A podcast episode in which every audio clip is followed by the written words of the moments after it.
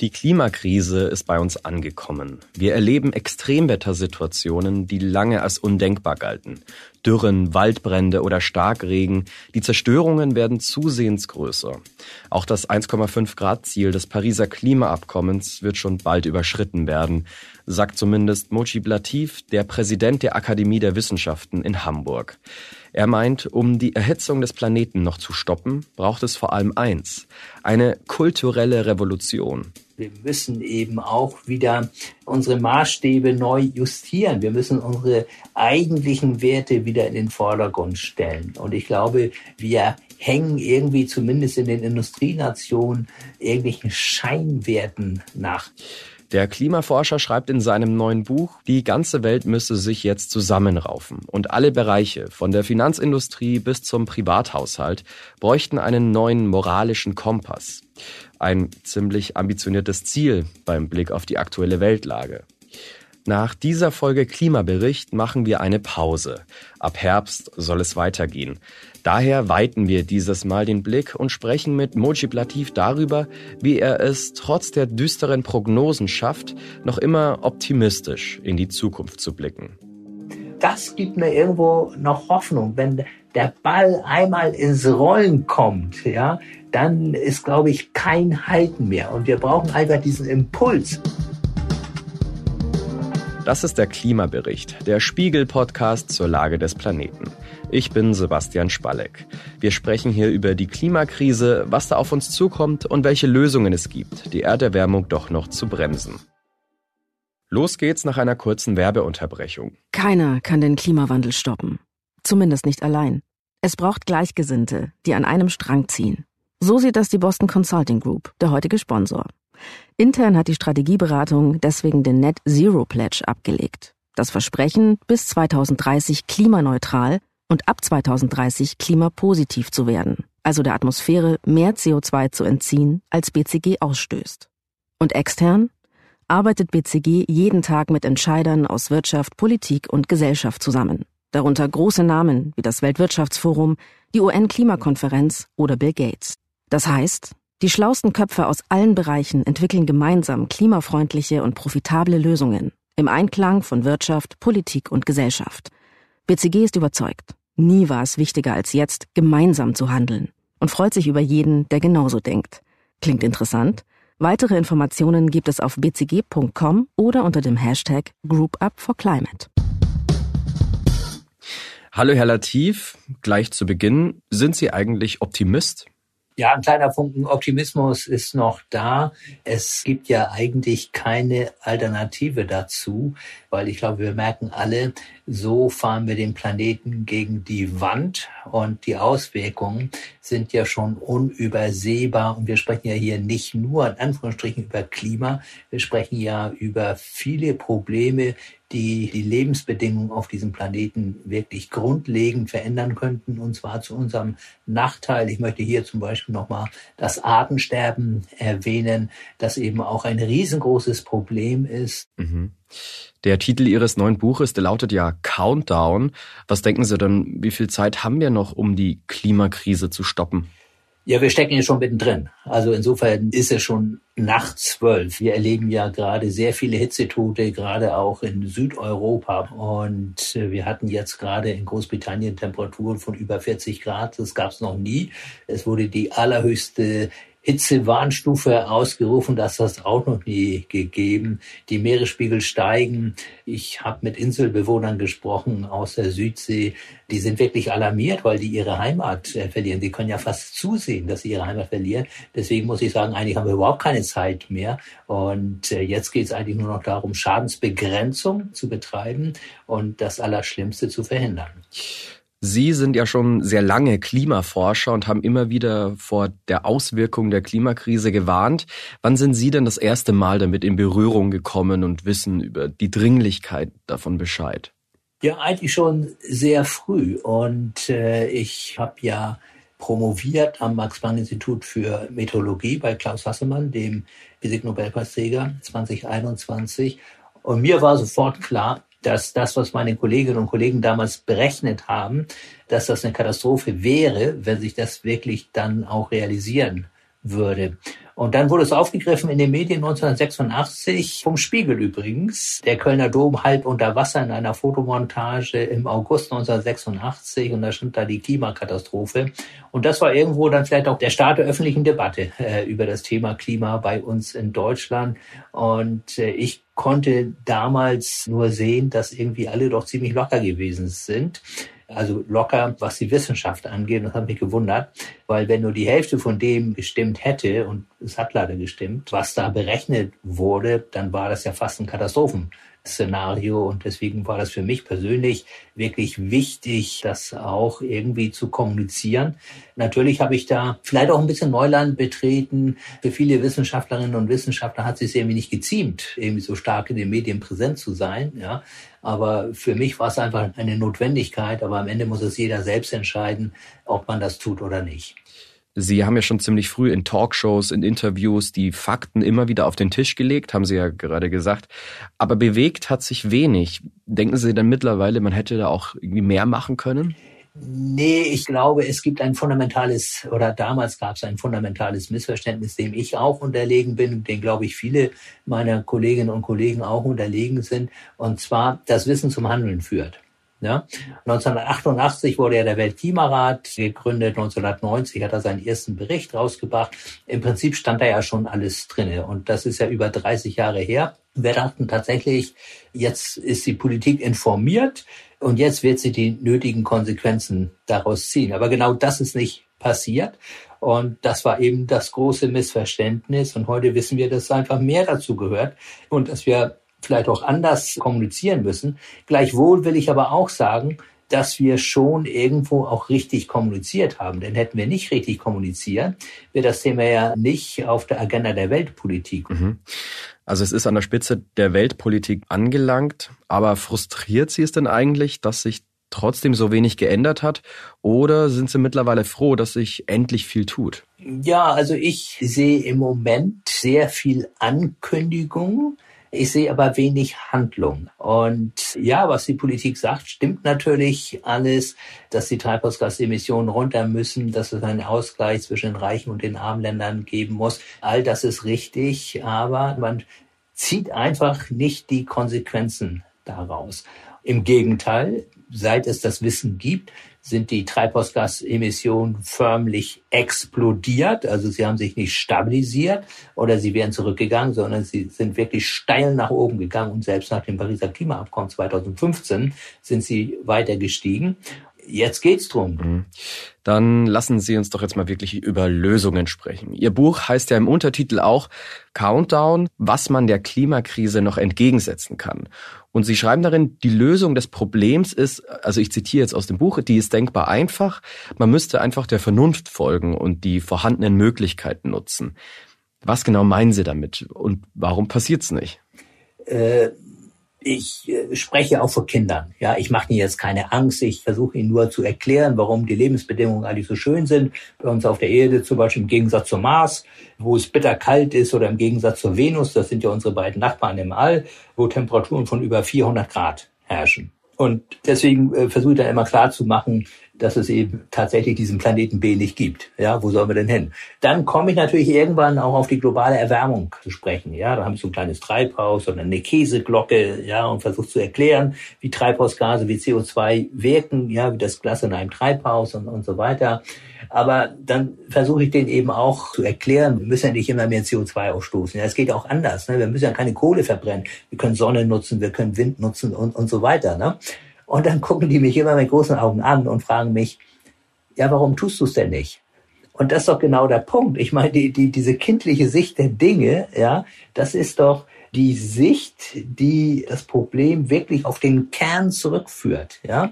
Ich glaube, Kinder zeigen einem sofort, wie einfach die Lösung eigentlich wären, wenn alle Menschen zusammenarbeiten würden. Alle würden weg wollen von Kohle, von Öl und von Erdgas. Und deswegen, theoretisch ist es so unglaublich simpel, weil die Alternativen sind ja da. Also wir haben ja schon längst die Lösungen wie man die erneuerbaren Energien nutzen kann, egal ob es jetzt Sonne oder Wind ist.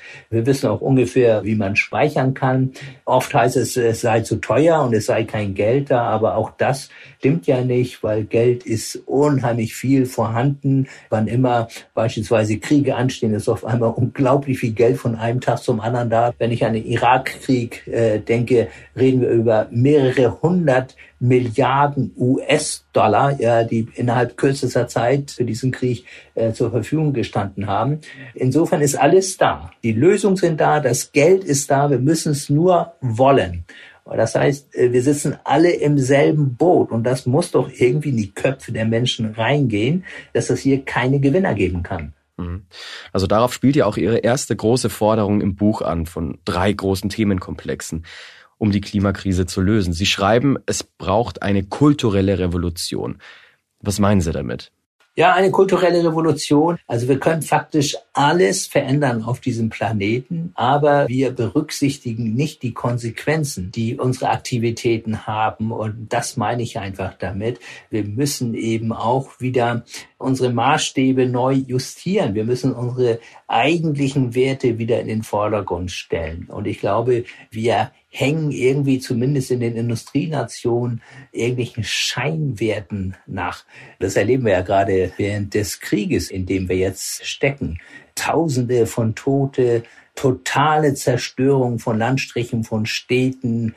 Ich glaube, man muss immer diese Seite der Medaille auch sehen, wenn man verstehen will, was eigentlich moralisches äh, Handeln bedeutet. Und das ist etwas, was mich wirklich umtreibt, dass es ja immer mehr autokratische Regime auch auf der Welt gibt. Und man muss sich ja inzwischen selbst fragen, ob die USA überhaupt noch ein demokratisches Land sind oder nicht. Und ich fürchte, die werden demnächst sogar wahrscheinlich überhaupt kein demokratisches Land mehr sein, wenn die Republikaner die Macht so zementiert haben und letztendlich den Rechtsstaat so weit ausgehöhlt haben, dass nur noch sie eine Wahl gewinnen können, obwohl die Menschen sie gar nicht wählen. Und das geht einfach nicht. Und ich glaube, die USA sind ein gutes Beispiel, wie sehr auch Moral in der Politik wichtig ist. Und das gilt auf der äh, staatlichen Ebene, das gilt aber auch in der zwischenmenschlichen Ebene. Das heißt sozusagen auf der ganz großen Skala und auf der kleinen Skala. Ne? Und ich will Ihnen nur ein Beispiel geben, was ich meine mit der zwischenmenschlichen Ebene. Schauen Sie, was wir bei Corona hatten, die Querdenker. Ich bekomme jeden Tag Hassmails. Das kann das doch nicht sein. Das sind alles Dinge, die mir zeigen, dass wir irgendwie völlig den moralischen Kompass verloren haben. Und den müssen wir eben gerade wieder zurechtrücken. Sonst, behaupte ich, versinkt die Welt im Chaos. Und wie kann man diesen moralischen Kompass jetzt konkret beim Klima anlegen? Ja, das hat damit zu tun, dass das Thema Klima inzwischen doch zumindest ein Stück weit ideologisiert ist. Ich meine, man sieht es ja ganz deutlich wieder in Amerika. Ja, Republikaner wollen eigentlich nichts zum Klimawandel wissen. Donald Trump, der prominenteste Vertreter, spricht ja von, von Fake letzten Endes. Also den gibt's ja gar nicht, macht sich pausenlos lustig. Und äh, auch bei uns gibt's ja solche Tendenzen. Und insofern glaube ich tatsächlich, dass wenn es um alle Probleme geht, denen sich die Welt gegenüber sieht, wir letzten Endes mit den gleichen Schwierigkeiten zu kämpfen haben, um diese Probleme zu lösen. Und wir werden tatsächlich nur in einer aufgeklärten Welt, in einer demokratischen Welt, in einer freiheitlichen Welt diese Probleme lösen, weil wir haben gerade während Corona gesehen, wenn man Dinge einfach verdrängt und verharmlost, ja, dann werden die Probleme so groß, dass sie kaum noch lösbar sind. Und wir haben ja die schrecklichen Bilder aus New York beispielsweise noch im Kopf, weil Trump einfach gesagt hat, das ist ein ganz normaler Grippevirus, wir müssen gar nichts tun. Er hat das laufen lassen. Und die Länder, die haben letzten Endes gezeigt, dass Autokraten weder willig noch imstande sind, Krisen zu lösen. Mhm. Also, um das alles mal ein bisschen zusammenzufassen, um die Klimakrise zu lösen, braucht es demokratische Strukturen und Staaten, die zusammen dieses Problem anpacken. Also kulturelle und ethische Veränderungen. Einfach wird das bestimmt nicht, aber zu einem anderen Punkt, der vielleicht auch ein bisschen praktischer ist. Eins der großen Probleme ist die Übernutzung der Erde. Sie schreiben, um allein den deutschen Ressourcenverbrauch global nachhaltig darstellen zu können, bräuchte man fast drei Erden. Im weltweiten Vergleich steht Deutschland also nicht so gut da. Wieso ist denn unser Ressourcenverbrauch trotz circa 40 Prozent erneuerbarer Strom, den wir jetzt schon haben, so hoch? Ja, das liegt einfach daran, dass wir ja sehr viele Produkte auch aus dem Ausland importieren oder zumindest produzieren lassen. Nehmen wir mal unseren unglaublichen Fleischkonsum als Beispiel.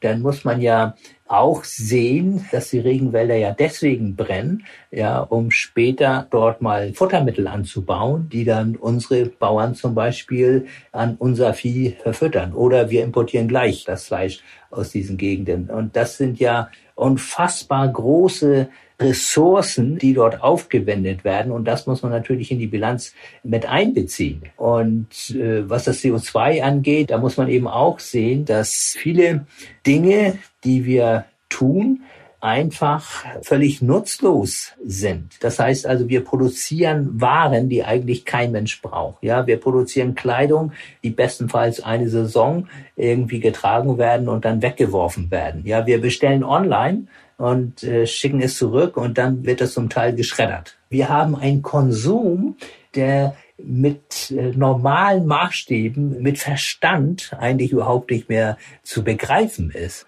Ja, es geht nicht sozusagen darum, dass wir jetzt wieder leben sollen wie die Menschen vor, weiß ich nicht, 2000 Jahren oder so. Es geht darum, dass wir einfach darüber nachdenken, was tun wir einfach und vernünftig mit den Schätzen der Erde umgehen wenn wir uns mit den Ländern vergleichen, ja, wir haben einen mindestens viermal so hohen CO2-Ausstoß pro Kopf als jemand in Indien. Und äh, Sie glauben doch nicht, dass wir auf den Klimakonferenzen ernst genommen werden, ja, von einem Land wie Indien. Ne? Wenn wir ankommen und sagen, ja, liebes Indien, du musst jetzt mal Klimaschutz betreiben. Dann gucken die einen mit großen Augen an und sagen, ja, wieso wir denn? Ich meine, ihr produziert doch jeder von euch äh, mindestens viermal so viel CO2 wie wir. Und stellen Sie sich mal vor, die Inder würden jetzt, das sind ja 1,3 Milliarden Menschen, ja, unseren CO2-Ausstoß anstreben.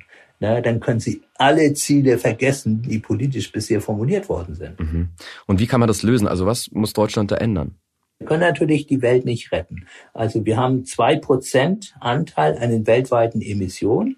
Aber wir haben nur ein Prozent Anteil an der Weltbevölkerung. Ja, das heißt also, wir stoßen überproportional viel CO2 aus. Der andere Punkt ist die historische Verantwortung. Also wir stoßen ja schon sehr, sehr lange CO2 aus, während andere Länder erst jetzt beginnen, CO2 auszustoßen. Und weil das CO2 so eine unglaublich lange Verweildauer in der Atmosphäre hat, ist das CO2, was unsere Eltern und unsere Großeltern in die Luft geblasen haben, alles noch in der Luft. Und wenn man diese Rangfolge mal aufmacht, da steht Deutschland, glaube ich, auf Platz sechs. Ja, wir sind historisch betrachtet die sechs größten Klimasünder auf der Welt. Ganz oben auf der Hitliste stehen die Amerikaner mit fast 25 Prozent. Also die haben fast 25 Prozent des CO2s in Luft geblasen, was wir heute haben. Und äh, deswegen müssen wir einfach vorangehen, weil sonst wir sind nicht glaubwürdig. Und nochmal, um, wenn man über internationale Kooperation spricht, dann muss man noch glaubwürdig sein. Und äh, sonst werden andere Länder nicht folgen. Und Glaubwürdigkeit bedeutet natürlich auch, dass wir, die uns auf Kosten der Umwelt bereichert haben, unseren Wohlstand geschaffen haben auf Kosten der Umwelt, dass wir natürlich auch etwas von unserem Wohlstand abgeben an die, die sich gerne auch entwickeln möchten. Das ist doch nur recht und billig. Und da fällt dann eben das Stichwort Klimagerechtigkeit. Hm. Und wie wird das gerechter? Wie könnte man was abgeben? Ja, abgeben kann man auf der einen Seite mit Hilfe von Technologietransfer, aber ich spreche jetzt auch von Geld, von finanziellen Mitteln. Ja, Geld ist genügend äh, vorhanden. Alleine schon, wenn man die Subvention für die fossilen Energien abbauen würde, dann hätte man schon einen unheimlich großen Kuchen an finanziellen Möglichkeiten. Dann könnte man hier die Energiewende befördern, aber natürlich auch andere Länder, die sich entwickeln möchten, noch unterstützen. Mhm. Da schließt sich ja nun der dritte Themenkomplex in Ihrem Buch an, die Wirtschaft und dass unser System insgesamt überhaupt nicht auf Nachhaltigkeit ausgelegt ist. Wie müsste sich denn so ein kapitalistisch getriebenes Wirtschaftssystem, das ein ständiges Wachstum fordert, anpassen, damit der Erderwärmung was entgegengesetzt werden kann? Also Wachstum ist per se nichts Böses, aber Wachstum darf nicht gehen zu Lasten der Ressourcen der Erde und irgendwie auch nicht zu Lasten der meisten Menschen auf diesem Planeten. Im Moment ist der Kapitalismus ziemlich ungezügelt. Es wurden in den letzten Jahrzehnten praktisch alle Regeln abgebaut, weil man dachte, der Markt regelt die Dinge schon. Und der Markt tut es eben nicht. Der regelt nämlich überhaupt nichts. Ja, wenn sozusagen die einzige Maxime ist, die Gewinnmaximierung um jeden Preis, dann ist es völlig klar, dass das Schicksal des Planeten und damit auch das Schicksal der Menschen in unserem derzeitigen Wirtschaftssystem überhaupt keine Rolle spielen. Deswegen glaube ich, müssen wir unser Wirtschaftssystem umbauen. Es müssen Nachhaltigkeitskriterien wieder in den Vordergrund kommen. Da muss die Politik eingreifen und dafür sorgen, dass dann auch die Finanzindustrie nur noch dort investiert, dass tatsächlich diese Nachhaltigkeitskriterien auch erfüllt werden. Aber die Politik äh, tut eben dann doch das Falsche, setzt die falschen Anreize und dann gehen die Investitionen doch nicht dahin. Mhm. Können Sie da ein Beispiel geben? Was ich damit meine, dass die Politik die falschen Anreize setzt. Wir reden ja gerade in Europa über den European Green Deal. Ja, und im Rahmen dieses European Green Deals gibt es ja auch die sogenannte Taxonomie. Was wird jetzt als nachhaltig eingestuft und was nicht? Jetzt sieht es ja so aus, dass sowohl Atomkraft als auch Erdgas als nachhaltig eingestuft werden. Und das ist natürlich das Gegenteil von Nachhaltigkeit. Und hier kommen dann immer nationale Interessen ins Spiel. Äh, ist ja kein Geheimnis, äh, warum das so ist. Ne? Frankreich wollte die Atomkraft und Deutschland wollte das Erdgas. Ne? Und jetzt bekommen sie es beide. Insofern verzögern wir wieder den schnellen Ausbau der erneuerbaren Energien. Und ich glaube, vielleicht eins noch, mein Gefühl ist, dass immer noch nicht verstanden worden ist, dass man mit Physik nicht verhandeln kann. Und gerade die Taxonomie ist ja so ein typisches Beispiel für einen Kompromiss. Äh, mir ist nicht ganz klar, warum das so ist, weil wenn ich mit Politikern spreche, dann, dann habe ich schon das Gefühl, dass sie alles verstanden haben. Aber vielleicht hat das auch damit zu tun, dass Politik kurzfristig ist und die Probleme, über die wir jetzt reden, langfristig. Und meiner Meinung nach ist die einzige Möglichkeit, solche langfristigen Probleme anzugehen, tatsächlich nur, dass es dann einen überparteilichen Konsens gibt, dass man sagt, okay, wir haben hier ein gewaltiges Problem und das lösen wir jetzt. Wir entwickeln einen Plan, ja. Wir wollen wie es ja jetzt auch im Gesetz vorgeschrieben ist, wir wollen bis 2030 65 Prozent erneuerbare Energien haben. Wir wollen bis 2045 klimaneutral werden. Und das ziehen wir jetzt durch. Egal, wer jetzt gerade Regierung ist und egal, wer jetzt gerade Opposition ist. Solange sie das nicht tut, verlässt sie sich letzten Endes doch wieder darauf, dass der Markt es tut. Und der Markt tut es eben nicht. Mhm. Jetzt will ich den Markt zwar nicht loben, aber haben Sie nicht das Gefühl, dass ein großer Teil der Industrie schon jetzt nach vorne prescht und klimaneutral werden will, einfach weil es sich rechnet? Sehen Sie da keine Entwicklung? Ja, das sehe ich. Und ich meine, auch die Wirtschaft äh, merkt, dass sie allmählich getrieben ist von der globalen Erwärmung, von den Wetterextremen. Wenn ich mich zurückerinnere an den Januar 2020, das Weltwirtschaftsforum in Davos, da war das Thema Klima ganz oben auf der Agenda. Ja, weil die Wirtschaft merkt natürlich, dass Lieferketten unterbrochen werden, dass irgendwie die, die Wirtschaft nicht mehr so geschmiert funktioniert, wie es mal der Fall gewesen ist. Dann kam Corona, man hat gemerkt, dass vielleicht doch die Abhängigkeiten sehr groß sind. Jetzt durch den Ukraine-Krieg merken wir auch, wir dürfen uns nicht zu sehr in Abhängigkeiten begeben. Das nehme ich schon wahr und äh, deswegen möchte eben auch die Wirtschaft, und das glaube ich denen auch, tatsächlich äh, mehr in Richtung Nachhaltigkeit tun. Aber was mir dann Konzernchefs sagen, ist, es muss für alle gelten. Also wenn es denn irgendwelche Regeln gibt, die müssen für alle gelten, sonst können wir uns einfach nicht am Markt äh, behaupten. Und das verstehe ich auch. Also es kann nicht angehen, zum Beispiel äh, der China, der inzwischen weltweit größte Verursacher von CO2 mit einem Anteil von fast einem Drittel an den weltweiten Emissionen unsere Märkte überschwemmt mit dreckigen Produkten. Da, glaube ich, kommen wir dann so in, in Richtung einer Allianz der Willigen. Das heißt also, die Länder, die wirklich Klimaschutz betreiben wollen, die sollten sich zusammenschließen. Die sollten auch versuchen, einen eigenen Wirtschaftsraum irgendwie aufzubauen. Und sie sollten natürlich Barrieren aufbauen für Länder, die nicht nachhaltig produzieren. Weil sonst äh, verlieren da am Ende unsere Wirtschaft, unsere Industrie und auch die Umwelt, weil es nutzt ja nichts, wenn wir kein CO2 mehr ausstoßen und, und andere Länder wie China, Russland, Brasilien, Bolsonaro und, und so weiter, die tun's. Ne? Und ich sehe das als einzige Möglichkeit. Wir können nicht auf den letzten warten. Ja, überlegen Sie mal die Weltklimakonferenzen. Das sind fast 200 Länder, die da zusammensitzen. Die einigen sich nie auf etwas, nur auf den kleinsten gemeinsamen Nenner. Und das ist einfach zu langsam. Ja, also ich glaube, viele Länder haben immer noch Angst vor Klimaschutz, weil sie denken, sie würden wirtschaftliche Einbußen erleiden. Aber klar ist doch, die Entwicklung wird dorthin gehen. Die Entwicklung wird in Richtung erneuerbare Energien gehen, im Bunde mit der Digitalisierung, mit der künstlichen Intelligenz und so weiter. Und ich glaube, nur die Länder, die das begreifen, die das frühzeitig begreifen, frühzeitig vorne auf der Lokomotive Platz nehmen, die werden auch langfristig ökonomisch letzten Endes gut dastehen. Also, wir haben über den internationalen Zusammenhalt gesprochen, über den Ressourcenverbrauch der Länder und über die Wirtschaft. Das sind drei Themenkomplexe, die Sie auch in Ihrem Buch abdecken, bei denen sich wirklich noch was tun kann. Und ich sag's mal so, einfach wird das alles nicht. Wo sehen Sie denn noch eine wichtige Baustelle auf dem Weg in eine saubere Zukunft? Ich glaube, gerade im Verkehr und bei der Wärme müssen wir deutlich mehr machen. Also wenn wir mal als Beispiel Mobilität nehmen. Ja, ich werde oft gefragt, ja, was glauben Sie denn, welches Auto hat denn die Zukunft? Ist es Elektromotor? Ist es Wasserstoff? Ja, und ich antworte dann immer keins.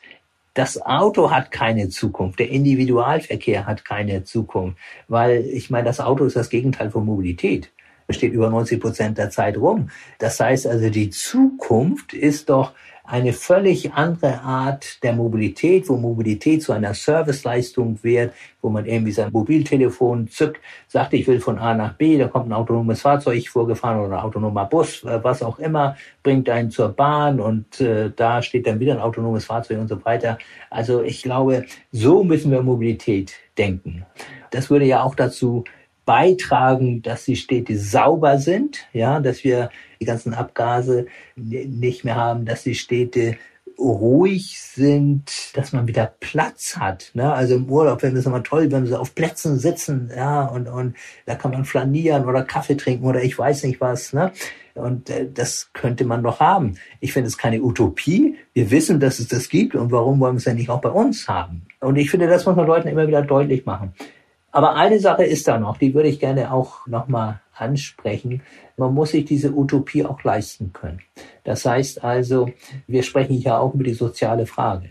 Es kann nicht sein, dass sich nur noch bestimmte Gruppen sich diese Utopie leisten können und dann sozusagen ein Teil der Bevölkerung völlig abgehängt ist, überhaupt nicht mehr am öffentlichen Leben teil haben kann. Und ich sehe im Moment so ein bisschen die Tendenz in, in, in diese Richtung, es darf nicht passieren. Weil in dem Moment, wo das passiert, werden wir die Akzeptanz der Bevölkerung verlieren, werden keine breite Zustimmung zum Klimaschutz haben und wir laufen Gefahr, dass Extremisten immer mehr die Oberhand gewinnen. Sie haben jetzt schon mal eine Aussicht gewagt und dabei bleiben wir jetzt auch. Sie schreiben ja auch das Einhalten der 1,5 Grad Marke das ist eigentlich kaum mehr zu schaffen. Und auch die 2-Grad-Marke ist eine gewaltige Herausforderung. Und doch schreiben Sie, dass das klappen wird. Woher nehmen Sie denn da die Zuversicht? Ja, weil immer wieder Dinge passieren, mit denen niemand gerechnet hat. Wenn wir mal ein paar positive Beispiele nehmen, ich meine, die Anti-Atom-Bewegung war eigentlich ein kleines Häuflein, das muss man einfach sagen. Und am Ende, klar musste Fukushima passieren und so weiter, aber am Ende gab es bei uns dann doch den Atomausstieg. Oder nehmen Sie ein anderes Beispiel, ein technologisches Beispiel. Ne, ich erinnere mich noch sehr gut, als das erste Mobiltelefon auf den Markt kam, das waren so, so kleine Koffer, ne, die Riesendinger. Und die Telefongesellschaften haben dann damals gesagt wer braucht Mobiltelefone? Das wird sich niemals durchsetzen. Und wenn es nach denen gegangen wäre, wären wir immer noch alle verkabelt. Äh, und da hat man die Entwicklung gesehen. Das gibt mir irgendwo noch Hoffnung. Wenn der Ball einmal ins Rollen kommt, ja, dann ist, glaube ich, kein Halten mehr. Und wir brauchen einfach diesen Impuls. Also es braucht den Rückhalt der Gesellschaft, wenn es effektiven Klimaschutz geben soll und Aktivismus, wie zum Beispiel Fridays for Future. Genau, also Fridays for Future, aber ich finde es ein bisschen ungerecht, muss ich ganz ehrlich sagen, dass man das jetzt in ja den schwächsten jungen Menschen letzten Endes überlässt. Ne? Alle sagen, ja, Fridays for Future, toll und, und so weiter, ist auch toll. Aber ich meine, das kann es doch nicht sein, sondern alle müssen es doch wirklich wollen. Und ich glaube, wir werden auch Klimaschutzmaßnahmen nur dann durchsetzen können, wenn die Akzeptanz in der Bevölkerung da ist. Ne? Und da kommen wir dann wieder zu den Angeboten. Ich meine, wenn die Angebote nicht da sind, wie zum Beispiel eine gute Bahnverbindung, äh, dann werden sie auch niemanden irgendwie weg von der Straße bekommen. Ja, oder äh, wenn nicht endlich die Leute spüren, dass Energie billiger wird, weil sie über die erneuerbaren Energien produziert wird. Was entgegnen Sie denn jungen Menschen, die pessimistisch in die Zukunft blicken und zum Beispiel keine Kinder in die Welt setzen wollen? Gibt's ja auch oft, weil sie einfach Angst vor den nächsten Jahren haben. Was Kinder angeht, sage ich immer, ich, dann, dann kann man gleich das Menschsein aufgeben. Ja? Also das geht gar nicht. Also natürlich, man muss doch an die Zukunft glauben, ja, und ein Beitrag sozusagen oder eine Form des Ausdrucks, äh, dass man an die Zukunft glaubt, ist natürlich, dass man auch Kinder in die Welt setzt. Ja, das andere und deswegen höre ich auch nicht auf, über diese Dinge zu sprechen, ist nichts passiert von alleine. Ja, man muss die Zukunft gestalten. Sie passiert nicht einfach, ja, weil irgendjemand etwas tut, sondern wir müssen alle dafür kämpfen, dass wir eine gute Zukunft haben. Ne? Und deswegen ist es, glaube ich, völlig falsch, in Pessimismus zu verfallen, in Fatalismus zu verfallen, sondern wir müssen eben so eine Aufbruchsstimmung erzeugen. Und mir kommt dann immer Barack Obama in den Sinn, wie er seinen Wahlkampf damals gewonnen hat. Yes, we can. Ne? Und in dem Moment, wo alle sagen, yes, we can, ich glaube, dann haben wir das schon gelöst. Okay, zum Abschluss. Obwohl wir gerade lange über die Schwierigkeiten geredet haben, Sie bleiben dabei. Man soll trotz allem optimistisch in die Zukunft blicken. Ja, es lohnt sich auf jeden Fall. Ich, ich meine, es wird auch fürchterlich, wenn man jetzt sagen würde, der Zug ist abgefahren, man kann nichts mehr tun. Also zumindest äh, solange die wissenschaftlichen Daten noch zeigen, dass man vielleicht nicht mehr die 1,5 Grad schaffen kann, aber zumindest deutlich unter 2 Grad. Auch das ist dann schon ein anderes Klima, das muss man schon wissen. Aber trotzdem hoffen wir, dass dann die berühmten Kipppunkte vielleicht doch nicht überschritten werden, wo dann Systeme kollabieren, was man auch nicht rückgängig machen kann über sehr, sehr lange Zeit. Und das ist doch erstrebenswert. Und unabhängig von solchen Zahlen, jetzt mal 1,5 Grad, 2 Grad, ich glaube, es lohnt sich, jedes einzelne Zehntel Grad zu vermeiden. Das war der Klimabericht, der Spiegel-Podcast zur Lage des Planeten. Wie bereits am Anfang erwähnt, wird diese unsere vorerst letzte Folge sein. Ab dem Herbst soll es weitergehen. Sie finden alle bisherigen Episoden zum Nachhören auf spiegel.de, Spotify, bei Apple Podcasts und in allen üblichen Podcast-Apps. Und schreiben Sie uns gerne weiterhin Anregungen oder Themenvorschläge an klimabericht.spiegel.de. Moderiert wurde diese Sendung von mir, Sebastian Spalleck. Bei der Produktion wurde ich unterstützt von Frauke Böger, Mareike Larissa Heinz und Christian Balbach. Produktion und Musik übernahm Philipp Fackler. Die Boston Consulting Group, der heutige Sponsor, ist überzeugt. Der Klimawandel ist eine der größten Herausforderungen unserer Zeit. Und trotzdem kann man ihn aufhalten, wenn wir als Gruppe denken und agieren. Deswegen arbeitet BCG jeden Tag daran, sich selbst, die Welt und Wirtschaft klimaneutral zu machen. Mit dem Net Zero Pledge. Und indem sie die schlausten Köpfe aus Unternehmen, NGOs und Regierungen zusammenbringt. Ihr wollt mehr wissen oder mitmachen? Alle Informationen gibt es auf bcg.com oder unter dem Hashtag Group Up for Climate.